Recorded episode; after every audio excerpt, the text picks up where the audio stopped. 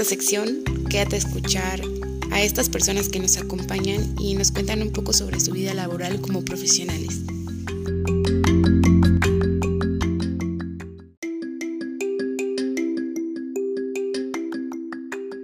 Antes de iniciar estas entrevistas, les contaré un poco sobre nuestros invitados.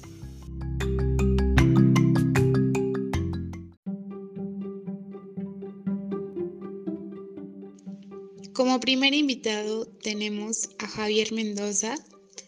Tiene cinco hijos, padre soltero, trabajó desde los 14 años.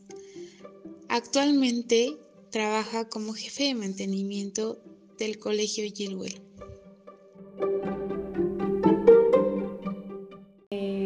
Hola, buenas tardes. Espero que esté teniendo un excelente día. Me es un gusto estar con ustedes entrevistándolo el día de hoy y me he interesado mucho en su historia de vida y en su historia como, como persona. Eh, me gustaría hacerte varias preguntas y espero que puedas apoyarme. Y antes que nada, me gustaría empezar con esta pregunta. ¿Quién es Javier? Pues Javier pues es un hombre dedicado a, a, su trabajo, dedicado a su familia hoy en día, ¿verdad? Porque antes era, yo decía también, yo creo que algún día me hicieron esa pregunta también, y más que nada en, el ramo donde yo me, donde yo me, eh, donde yo trabajo, porque ahí es también es educativo y siempre también me han hecho entrevistas, ¿no? Y siempre me ponía como, yo soy Javier y y soy un papá y trabajo aquí, ¿no? Pero nunca decía realmente quién era yo. Pero hoy, hoy puedo decir soy, soy un hombre que lucha día a día por, por la vida, ¿no? Por, mi familia. Eh, trato de hacer las cosas lo más que pueda en mi trabajo y, y, en mi familia igual. Trato de dar lo mejor para mi familia, hacia mis hijos, hacia mi esposa, hacia mis nietos, hacia las personas. Hoy pienso en las personas ajenas, no nada más en mi familia, sino en la gente que no es de, mi familia. Eh, me gusta servirles, me gusta ayudar, así con poquito, mucho que tenga, siempre me ha gustado ayudar, me gusta ayudar y pues ese es Javier, ¿no? Ahora. ¿Qué es lo que más te apasiona de tu trabajo? Lo que más me apasiona de mi trabajo es poder servirle a los niños, como la mayoría son, son niños los que van en esa escuela eso es lo que más me apasiona, servir, servir a los que no tienen la posibilidad de hacer como adultos, como a los niños, o me gustaría en un, en un, en un futuro no muy lejano, me gustaría ayudar también a los incapacitados, a los ancianos. Ojalá y Dios me preste vida y me dé tiempo para poder hacer eso. ¿Y cómo vinculas tu trabajo con los valores en las habilidades de tu familia? cómo valoro mi trabajo, pues más que nada en, el poquito o mucho el tiempo eh, en que me entiendan, eh, en que mis hijas son las que saben lo que hago, lo que me dedico. mi esposa vengo, pues es muy poco porque vengo de una ruptura de hace de nueve años. Entonces, pues es muy, muy, este, muy complicado con ella que ella me entienda lo que hago. Ok. Y regresando un poco a tus habilidades, como jefe, ¿qué habilidades les trata de enseñar a sus miembros de equipo? Eh, las mejores que yo he aprendido en donde estoy ahora es, eh, he aprendido a enseñarle a las personas cómo se deben de hacer las cosas de una manera mejor, porque mucho más atrás no era la forma como yo trataba a la gente, la manera como yo les quería enseñar. Ahora trato de, tener paciencia porque antes no era de hombre de paciencia, sino siempre era desesperado. Entonces ahora trato de enseñarles la mejor forma y, la mejor este, eh, amabilidad que pueda. Y regresando también un poco, ¿qué capacidad tiene que, que pueda percibir usted alguna problemática y la toma de decisiones? ¿Cómo lo percibe? Eh, hoy, hoy puedo decirte que, que doy, em, que puedo detectar ese, el, problema, ¿no? Porque antes, Antes era de una manera diferente, antes no, no, no sabía ni entendía, pero bien que me metía ¿no? en cosas que no tenía que meterme. Hoy trato de entender a la persona o trato de entender el problema de cualquier índole. Entonces, pues, hay muchas veces que mejor trato de calmarme y calmar a las demás personas o no involucrarme en ese tipo de problemas. ¿Y es difícil dirigir a un equipo de trabajo? Eh, sí, un poco, porque pues, muchas veces quieres que tú, que las cosas como tú las sabes no las van a hacer.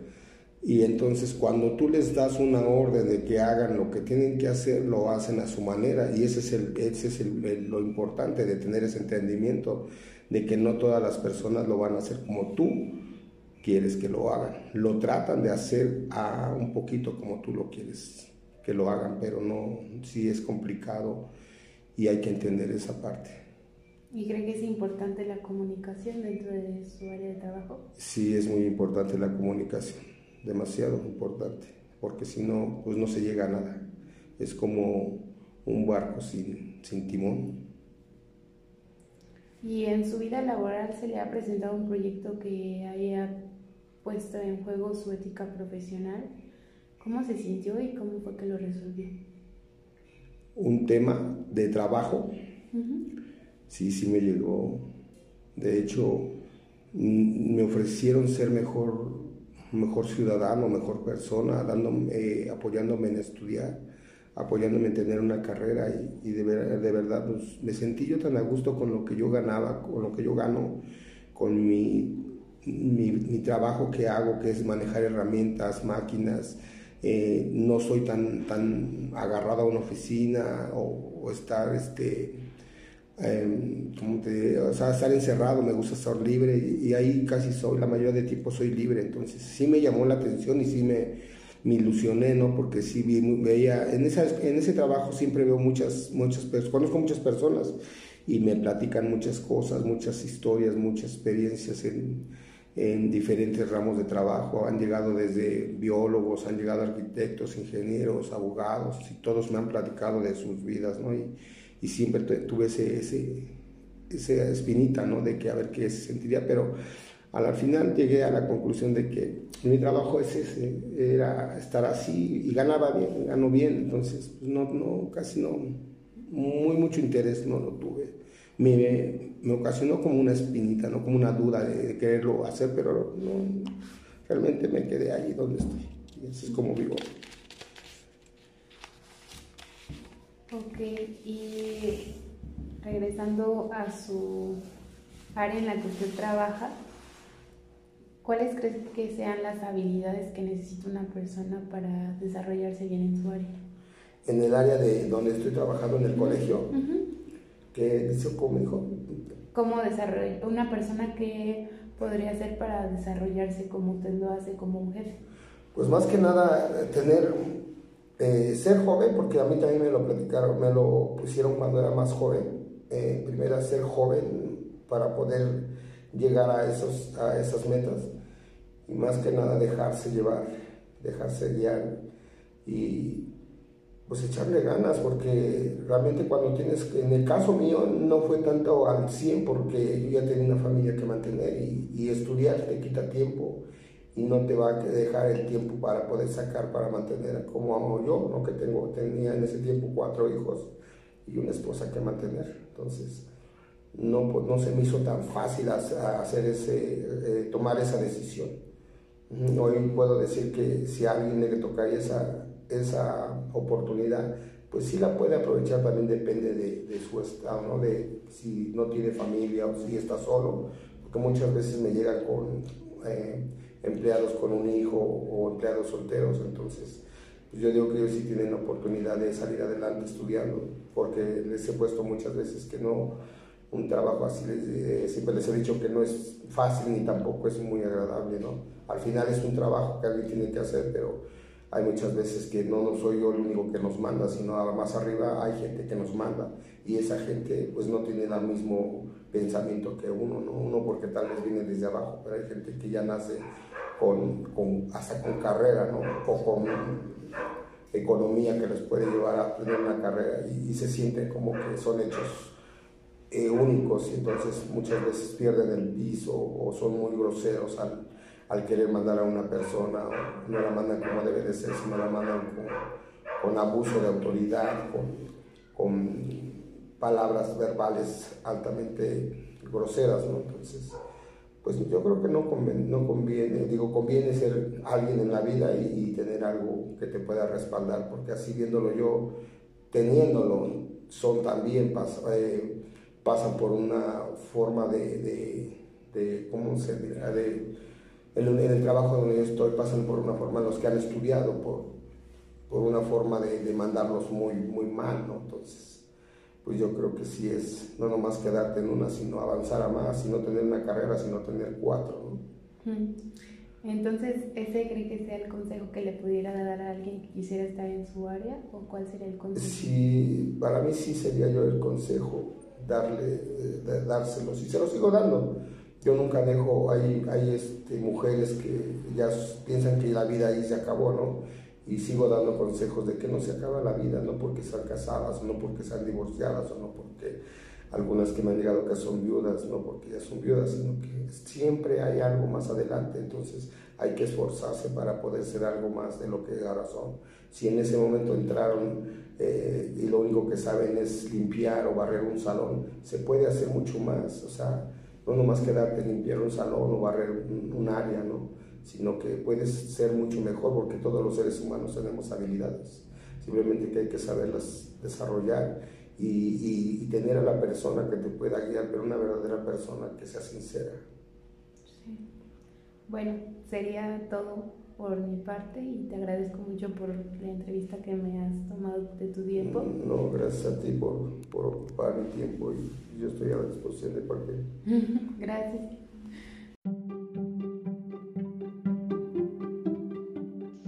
Nuestro segundo invitado es el contador Jorge Orlando García Dorantes, egresado de la Universidad Tecnológica de México Unitec, con posgrado en Derecho Fiscal en la Universidad Tecnológica de México. Actualmente se encuentra laborando como jefe del despacho de contadores. Cuenta con 27 años laborando como contador público. Le damos la bienvenida.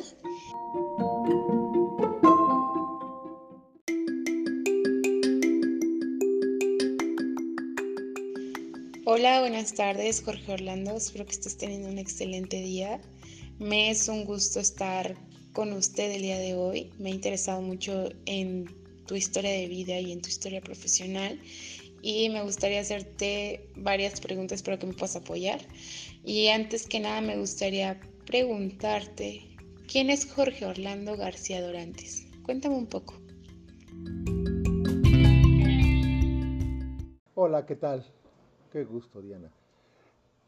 Pues soy una persona, soy padre de familia, tengo dos hijos, estoy casado y me dedico a la actividad de la contaduría pública ya desde aproximadamente desde el año de 1996, ya ejerciendo desde aquellos entonces, entonces es a lo que me dedico actualmente.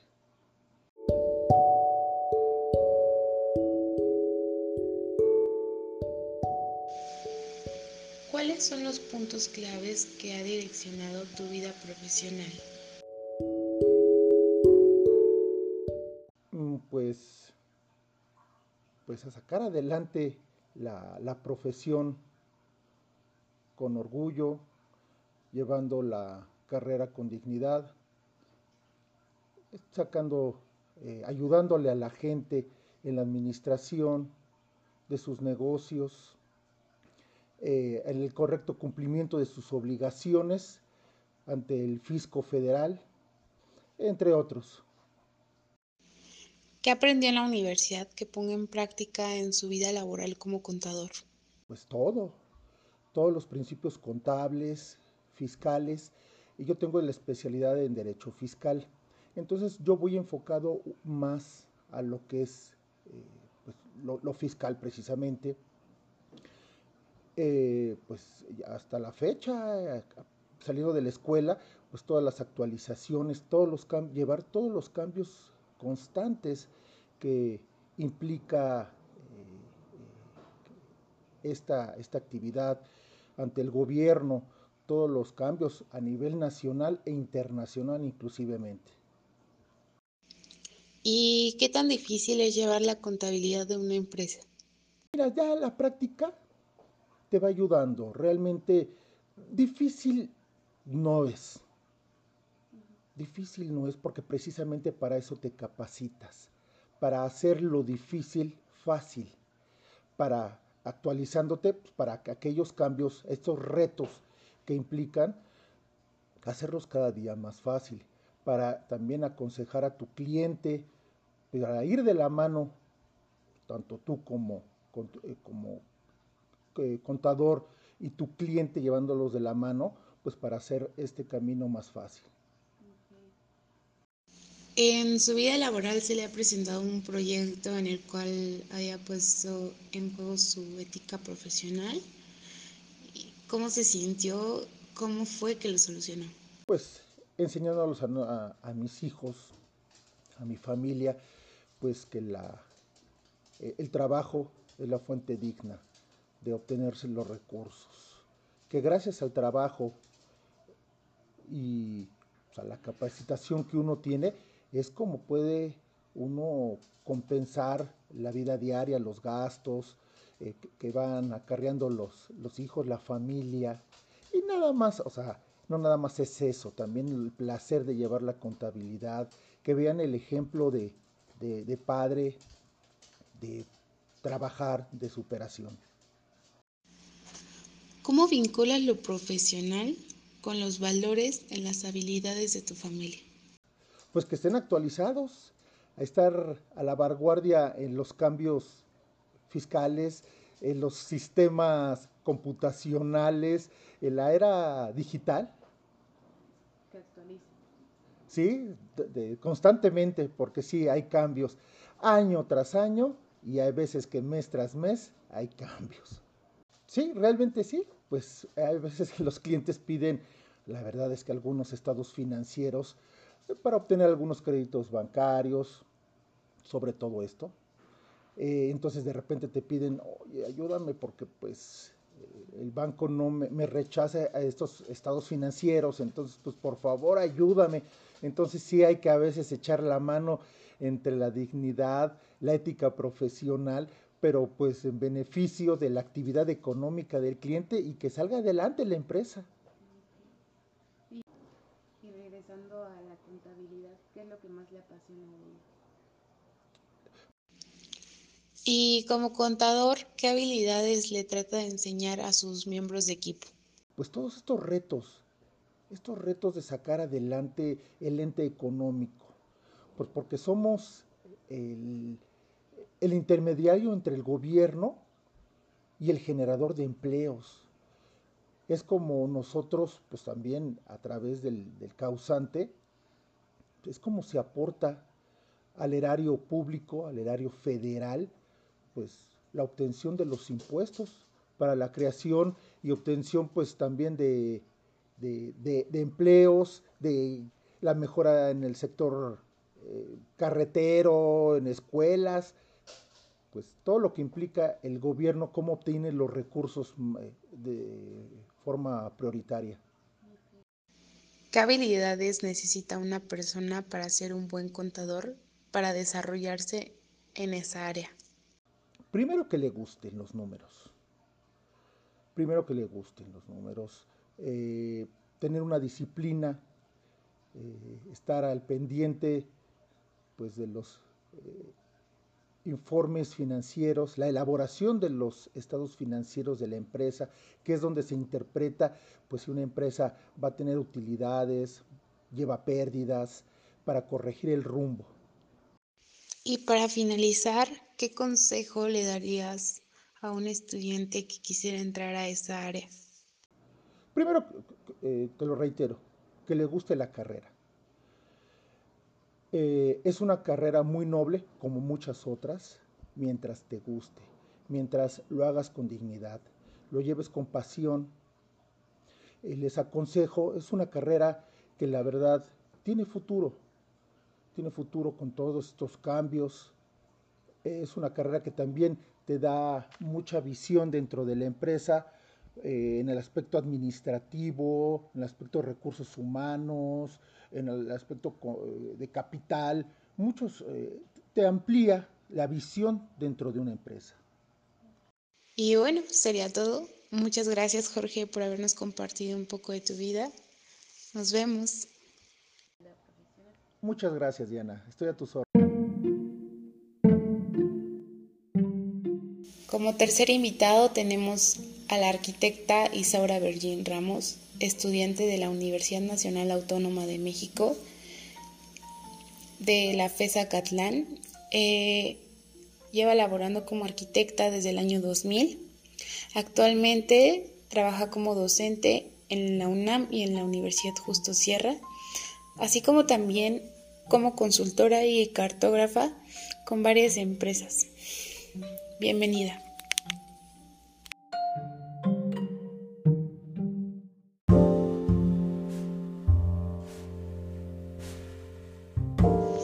Hola, muy buenas tardes, arquitecta Virgin. Espero que esté teniendo un excelente día. Me es un gusto entrevistarle el día de hoy. Me ha interesado mucho en su historia de vida y en su historia profesional. Me gustaría hacerle varias preguntas y espero que pueda apoyarme. Y antes que nada me gustaría empezar con esta pregunta. Cuéntame un poco. ¿Quién es Virgin Ramos?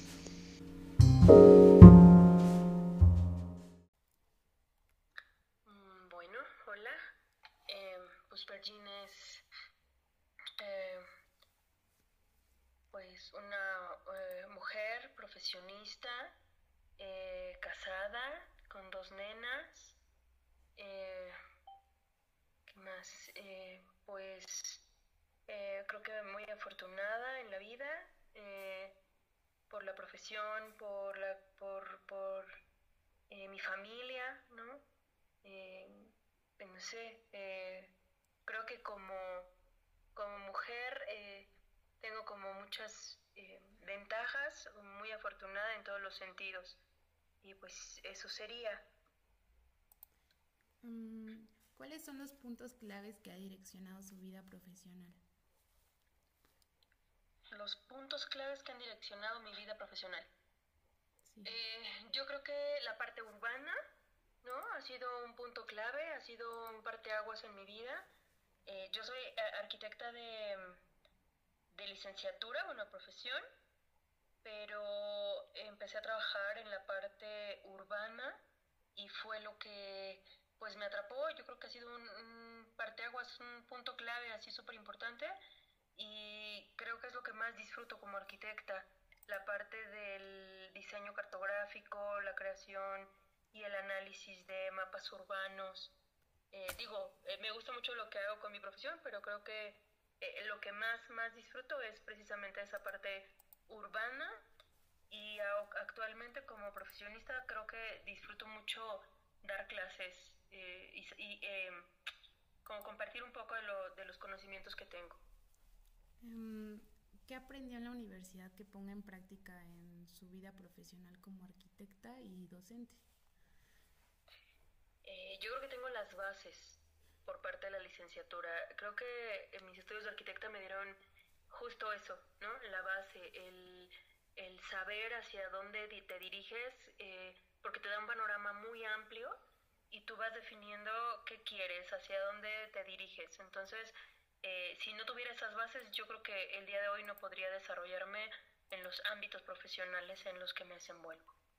¿Y en su vida laboral se le ha presentado un proyecto en el que haya puesto en juego su ética profesional? ¿Cómo se sintió y cómo fue que lo resolvió? No, creo que no. Eh, creo que la gente con la que he trabajado siempre ha sido muy ética profesionalmente y no nunca nos pues yo creo que la gente que nos contrata sabe que no nos enfrentaríamos a eso creo que siempre nos, nos hemos manejado como por ese lado no no he tenido como ese problema enfrente ¿Y cómo vincula lo profesional con los valores en las habilidades de su familia?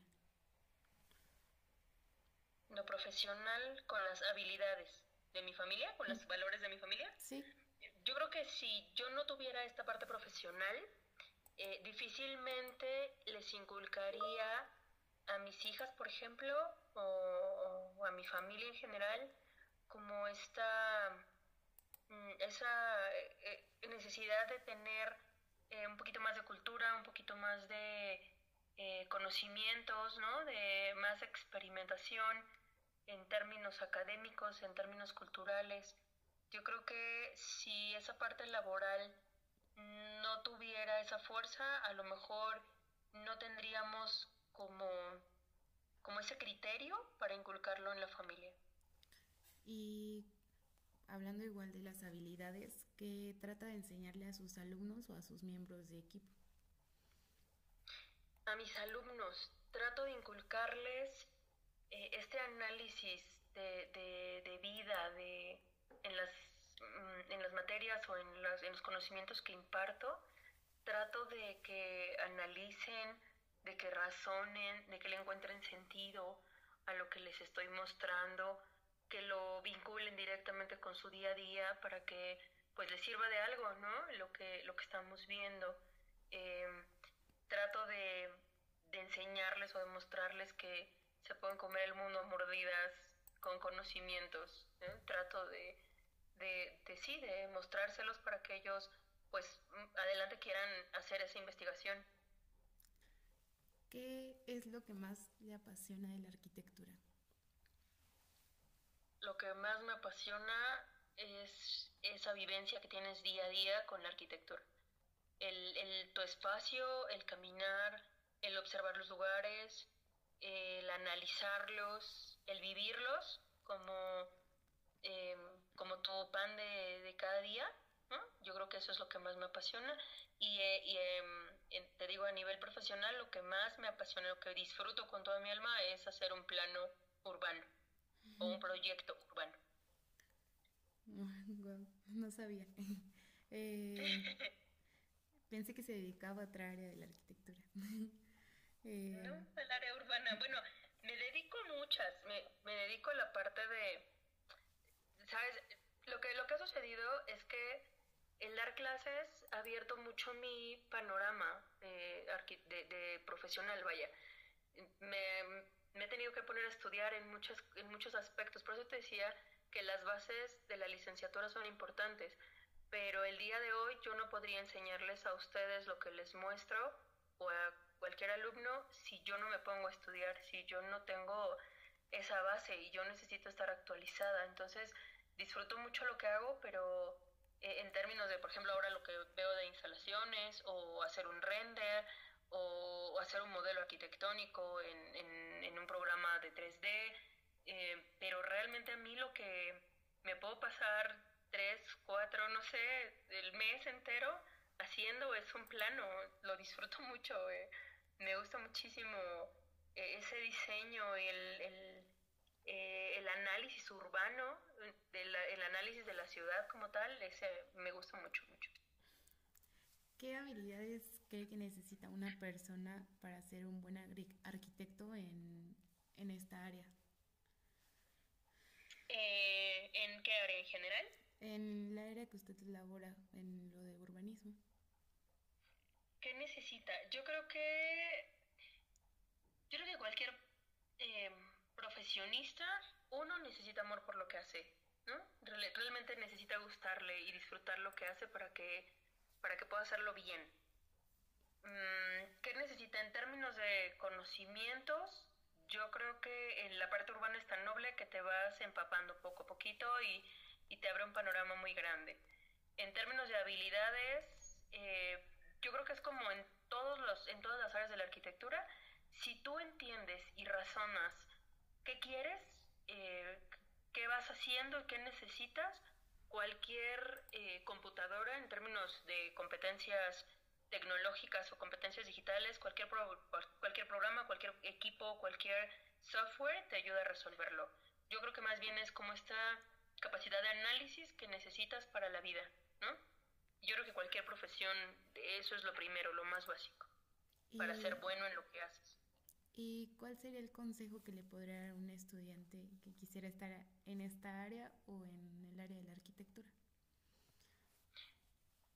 Eh, yo creo que el mejor consejo es eh, que las cosas se hacen con pasión, que se hacen con, con cariño, que lo que tú hagas en la vida, lo que sea, lo que sea, tiene que ser con mucho cariño hacia ti, hacia tu persona. Si tú tienes eso, ya estás del otro lado, porque es más fácil que resuelvas cualquier problema que se te presente. Yo creo que es eso. El, yo, por ejemplo, creo que disfruto mucho ser maestra, disfruto mucho hacer un plano, y el día que, que yo deje de disfrutar eso, es mejor eh, la retirada, ¿no? Entonces, creo que el mejor consejo que puedo darles es, sí, eh, necesitan tener esa pasión por lo que están haciendo. Eh, bueno, este ya, ya es fuera de... ¿Usted para, para ser docente eh, tomó cursos o así? Porque es que enseña muy bien, la verdad. No, no tomé cursos. ¿Sabes, ¿Sabes qué creo que me ayuda, Marta? Hace muchos años, pero muchos años, esto es casi top secret, bueno, no es top secret, o sea, pues que nadie lo sabe. Hace muchísimos años, cuando era muy jovencita, eh, tomé o me metí a clases de baile. Porque no sabía bailar, ¿no? Entonces, y me gustaba mucho. Entonces me metí a clases de baile y al poquito tiempo eh, fui mm, eh, instructora, me convertí como, el, como la segunda a bordo, ¿no? Sí. Entonces, eh, mi maestro era muy rudo. yo creo que esa parte, esa parte como que de repente él no pensó que me iba a ayudar, pero o lo hizo a lo mejor con toda la intención del mundo, ¿no? Eh, yo tenía que enseñarles a los demás, pero a mí nadie debía enseñarme. Entonces yo creo que esa parte de ese análisis que tienes que hacer y que tienes que forzar en tu vida para enseñarle algo a alguien, ¿no? Eh, te hace a ti esa, te hace o, te, te, motiva y te da ese razonamiento, ¿ves? O sea, yo no podría enseñarles a ustedes si yo no sé hacerlo, ¿ves? Sí. o sea, no podría decirles, pues aquí píquenle y háganle, o sea, no, no, no, espérame, o sea, pero ¿por qué? ¿No? Sí. Entonces yo creo que a mí me ayudó mucho esa parte del baile hace muchos años porque tuve que, tuve que aprender a razonar hasta cómo tenías que mover los dedos, ¿ves? Sí. Entonces creo que esa parte, y aparte siempre he sido muy, muy analítica, muy racional, ¿no? O sea, a mí de repente me dicen, ¿te ha pasado alguna vez alguna historia así como de terror o de, pues no, porque soy tan racional que, pues que no, es más, no puedo ni meditar, pues, de lo racional que soy. he intentado la meditación y no puedo, porque estoy todo el tiempo pensando, ¿no? Razonando. Entonces, yo creo que esa es parte de, y trato de, de que a ustedes les toque la mejor parte de eso, de, de darles como esa, lo que te decía ahorita, es, es cierto, es, trato de que a ustedes les quede algo para que les ayude en el futuro, o sea, para que ustedes mismos tengan esta capacidad de análisis, ¿no? A, a mí me pasó cuando empecé a dar clases de instalaciones, de repente decir, ah, caray, es que el baño tiene una llavecita abajo, ¿no? O sea, son cosas que, que a lo mejor parecen tontas, eh, pero que, que, no las sabemos, ¿ves? Que, que las vivimos día a día, pero que pues no sabemos hasta que nos topamos con eso enfrente y decimos, ah, caray, se instala así, ¿no? Sí. Ah, me sale agua en el lavabo porque está conectado de esta manera. Entonces, yo creo que eso es lo que trato con ustedes, de que le va en ese sentido a las cosas que hacen, ¿no? Hasta un render, un modelo, y que les quede claro para que les sirva en la vida. O sea, si no les sirve, no tiene sentido. Sí. Sí, sí, por eso no doy historia, por ejemplo, porque a mí la historia pues no me da sentido. sí, no, no. O sea, pues es algo que ya pasó, ¿estás de acuerdo? Sí. Pues ya pasó, o sea, ya si yo te la platico, ¿y qué? O sea, y el que yo te diga que había frontones y que había no sé, pirámides y el que, pues, ¿y qué? O sea, tú no vives en una pirámide, ¿no? Sí, me No, es muy bonito, el, el, urbanismo es muy, muy bonito, mucho. Sí. Eh, pero no, a mí, a mí, híjole, no. ¿Sabes? Es, es, curioso ahorita que lo dices. Cuando yo estudié arquitectura, a lo mejor te está pasando eso. Cuando estudié arquitectura, eh, digo, aparte fue muy difícil porque yo estudié en una época en la que todavía eh, se pensaba que era una carrera para hombres. ¿ves? Sí. O sea, yo entré con 40 hombres y éramos solamente cuatro mujeres. en el grupo de en la tarde. No, yo entré en la tarde. El, el, grupo de la mañana sí eran como mitad y mitad, mitad hombres, mitad mujeres. Pero eran tres grupos en la mañana y éramos dos grupos en la tarde. Y en uno de los grupos habíamos cuatro mujeres y en el otro eran dos, dos chicas, ¿no? O sea, seis mujeres en arquitectura en toda la tarde en mi semestre. No. Entonces, yo sí entré en una época así como un poco más complicada y yo sí soñaba con que al salir de la carrera me iba a traer mis jeans, mis superbotas, un casco, ¿no? O sea, yo sí soñaba que iba, que yo iba a andar en la obra, ¿no? Y me gustaba, la verdad es que sí me gustaba. Pero al salir, eh, casi para salir, justo es, es, la época en la que yo te digo que bailaba. Entonces me voy a Cuba a bailar, a presentarnos allá en el grupo con el que estábamos y nos presentamos en Cuba, regreso y tuve problemas con el grupo. Entonces me, por ahí ya me salí del grupo, digo porque tuve un, problema fuerte y andaba yo como muy en la depre porque eso pues era lo que a mí me gustaba, ¿no? Entonces andaba yo muy en la depre y me hablaron de pura casualidad, de pura, pura, pura casualidad, me hablaron de la UAM Xochimilco, o sea, imagínate, yo vivía en Tultitlán y me hablaron de Xochimilco, ¿no? Sí. Y entonces me dijeron, oye, fíjate que vamos a empezar un trabajo. ¿Quieres venir a trabajar con nosotros? La entrada eh, eh, es en la UAM Xochimilco a las 10 de la mañana y pues la salida no sabemos, ¿no? Vamos a tratar de que te vayas temprano. Y yo como estaba muy en la depre y yo quería hacer algo porque pues si no me iba a seguir deprimiendo, dije, sí, terapia ocupacional, me voy a trabajar, ¿no? Y entonces me metí a trabajar con ellos como asistente del director del proyecto. Pero el proyecto era urbano. Era el fue el primer programa que hice, el programa de desarrollo urbano de Milpa Alta, en la, de, en, la delegación Milpa Alta, de aquí de la Ciudad de México. Sí. Y a partir de ahí, fíjate que empecé a meterme y de repente un día mi jefe, con tal de que yo ya no fuera a la escuela porque me faltaban un semestre, creo que me faltaba el último semestre. Y este cuate ya me tenía como muy, eh, ya me había absorto mucho con el trabajo, ya me tenía muy acaparada. Y entonces un día me dice, oye, te acabo de prestar con, con el otro equipo. Y yo así, ¿a quién le pediste permiso? No, pues ya, te presté medio tiempo y medio tiempo, ¿no? Medio tiempo conmigo y medio tiempo con el otro equipo. Y curiosamente, ese equipo es, o fue con el arquitecto Roberto Eibenschutz. Eibenschutz es una de las vacas sagradas en la arquitectura. Digo, en, la, en el urbanismo. Él es arquitecto también de profesión pero si tú investigas su currículum, o sea, su currículum resumido, Marta, son, son como dos carpetas blancas de esas grandotas. Resumido, resumido su currículum, ¿no? Sí. Ese señor es impresionante, tiene libros, eh, fue rector de la UAM, eh, está en el patronato de la UAM, fue profesor también en la UNAM, o sea, el señor es una vaca sagrada. y me tocó la fortuna de trabajar con él. Wow. Qué padre. Y a la fecha, a la fecha, el día que, digo, porque me quieren mucho y los quiero mucho a ellos, él, él y Ligia González es mi gran amiga, ¿no? Ella, Ligia González es su brazo derecho de él y, eh, y siempre que me hablan, o sea, te lo juro a mí, si Roberto, Roberto de Benchut se llama, ¿no? Si Roberto me habla y me dice, Virginia, necesito que me hagas un favor. Sí, claro que sí. O sea, es así de, sí, sí, corro, ¿no? El día que el arquitecto me habla, el día que yo corro. ¿Ves? Igual Ligia. Entonces yo creo que ellos fueron los que pues fueron esa pieza clave, ¿ves? Y entonces me metí a hacer programas de desarrollo urbano, pero, pero sí hago pues muchos planos, o sea, muchos, ¿ves? Sí. Y ahorita nos, no voy lejos, ahorita nos reíamos con mi esposo, porque le digo que tengo COVID, ¿no? Entonces estoy, pues estoy en casa, y entonces me habló uno de mis jefes que, con el que me gusta mucho trabajar, pero ya teníamos como dos o tres años sin trabajar, ¿no? Sí. Y entonces me habla y me dice, oye, hazte un programa, eh, es un programa para una colonia aquí en la Ciudad de México. le dije, sí. Me dijo, hazte los planos, todo el mundo te da información y tú haces los planos. Y dije, sí, está bien, ¿no? Lo quieren rapidísimo, sí, está bien, échamelo. Y entonces empiezo a revisar y nos reímos mucho con mi esposo porque le digo, wow, estos niños trabajan igual que yo, ¿no? O sea, tienen las mismas estructuras, las mismas carpetas, este, y empiezo a revisar, y de repente empiezo a revisar la información y le digo, oye, es que estos, estas capas de información las hice yo.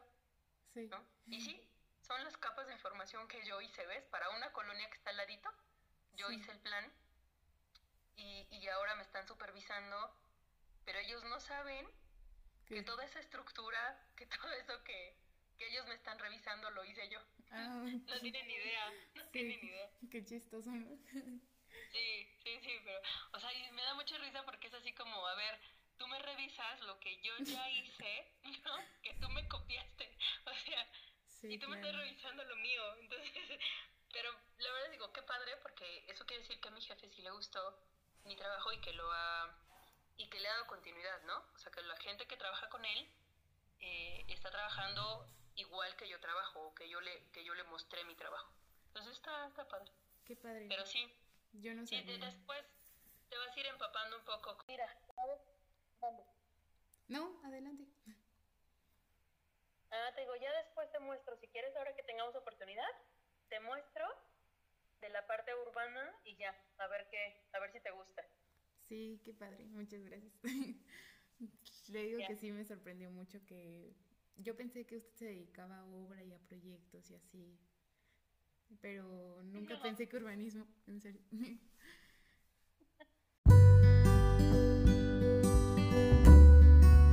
Bueno, arquitecta, sería todo por mi parte y le agradezco mucho por tomar un poco de su tiempo y mostrarme muchas áreas sobre la arquitectura que me interesan mucho para que el día de mañana yo como arquitecta igual pueda ejercer y nada más. Le agradezco por todo y que tenga un bonito día. Hasta luego.